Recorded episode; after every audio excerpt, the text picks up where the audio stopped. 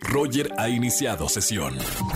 Estás escuchando el podcast de Roger González en Exa FM. Seguimos en XFM 104.9 y ya está con nosotros Oscar Uriel para recomendaciones de plataformas digitales o en el cine que ver. Oscar, muy buena tarde como siempre. Hola, ¿qué tal mi querido Roger González? Un fuerte abrazo a ti y a todo tu público como todos los jueves con las recomendaciones en plataformas. En esta ocasión, mi querido Roger, bueno, hay una recomendación en plataforma que es la inevitable porque es el evento de este fin de semana, que son los Anillos del Poder. Eh, se hizo una presentación en México, ya lo habíamos platicado en este mismo espacio, espectacular. De verdad, este, quiero felicitar a, a todo el equipo de Amazon Prime porque realizaron un evento de primera. Eh, nos acompañó el elenco protagónico de esta serie. Eh, tuve la oportunidad de entrevistar a Juan Antonio Bayona, quien es el director eh, de los primeros capítulos y, y quien forma parte del equipo de showrunners de este serial. Se, va- se estrenan dos capítulos, mi estimado Roger, el día de mañana en Prime Video. El primer capítulo y obviamente el segundo. Yo tuve la oportunidad de ver el primero nada más.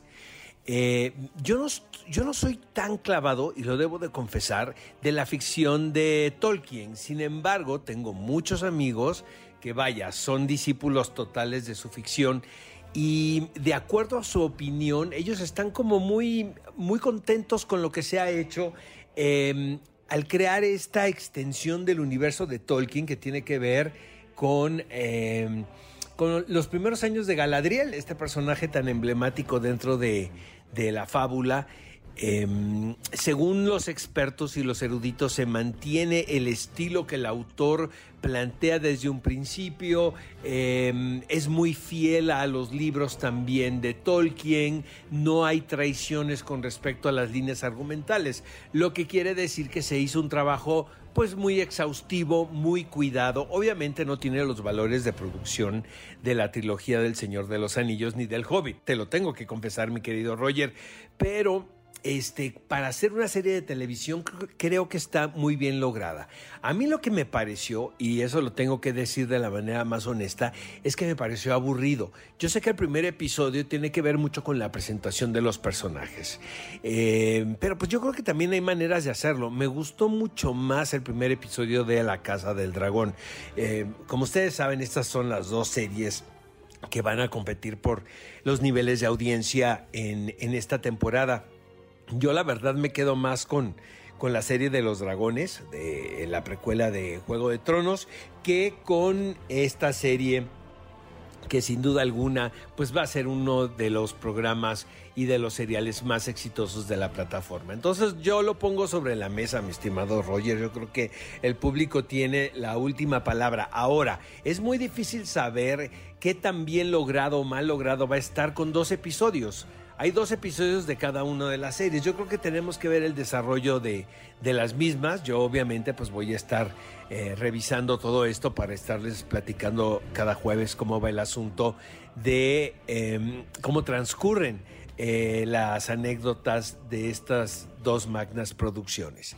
Lo que sí quiero recomendar, pero de verdad, y tuve la oportunidad de ver este documental en la pasada edición del Festival de Sundance, en enero, imagínate. De hecho, fue la película que abrió el festival. Eh, originalmente tiene el título de The Princess, la princesa. Aquí en México le pusieron Lady Di. Eh, y se va a ver esto en Cinemex nada más, mi querido Roger, en las salas cinematográficas de Cinemex. Podemos pensar que ya hemos visto todo alrededor de esta figura. Está la película de Pablo Larraín con Kristen Stewart, está lo que hemos visto en La Corona, que bueno, vienen eh, las próximas temporadas muy cargadas con la anécdota de Lady Diana.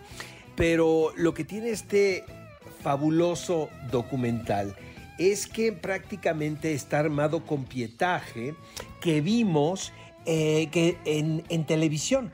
Realmente eh, no es la construcción del personaje a través de testimonios de, de personas que estuvieron alrededor de la princesa Diana, sino todo prácticamente es la visión que se tuvo de este personaje a través de los medios de comunicación. A partir de este pietaje que, que se tiene, se construye la historia de Lady Diana, lo cual es prácticamente fabuloso, Roger, porque nadie te está diciendo cómo es, sino tú estás siendo testigo de la conducta de esta protagonista y de los personajes que la rodeaban. Em, te da mucho a pensar también eh, esta fascinación que tenía Lady Diana por ser una figura mediática también. Había un coqueteo a pesar de que había quejas y de que ella decía que los medios la acosaban. Bueno, el, infortunio tremendo, ¿no? De que eh, gran parte de la causa de su muerte fue una persecución de un paparazzi.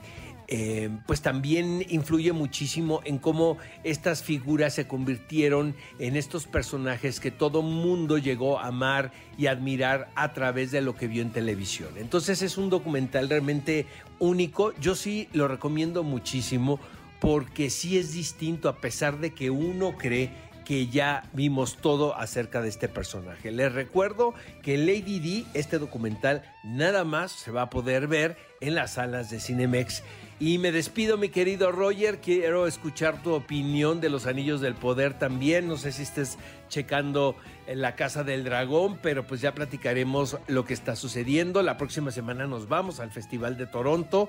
Vamos a estar transmitiendo desde allá. El próximo jueves me conecto desde Toronto, mi querido Roger. Te voy a contar qué tal está la película de Iñárritu y muchas cosas más. Les mando un fuerte abrazo a todos. Gracias, querido Oscar.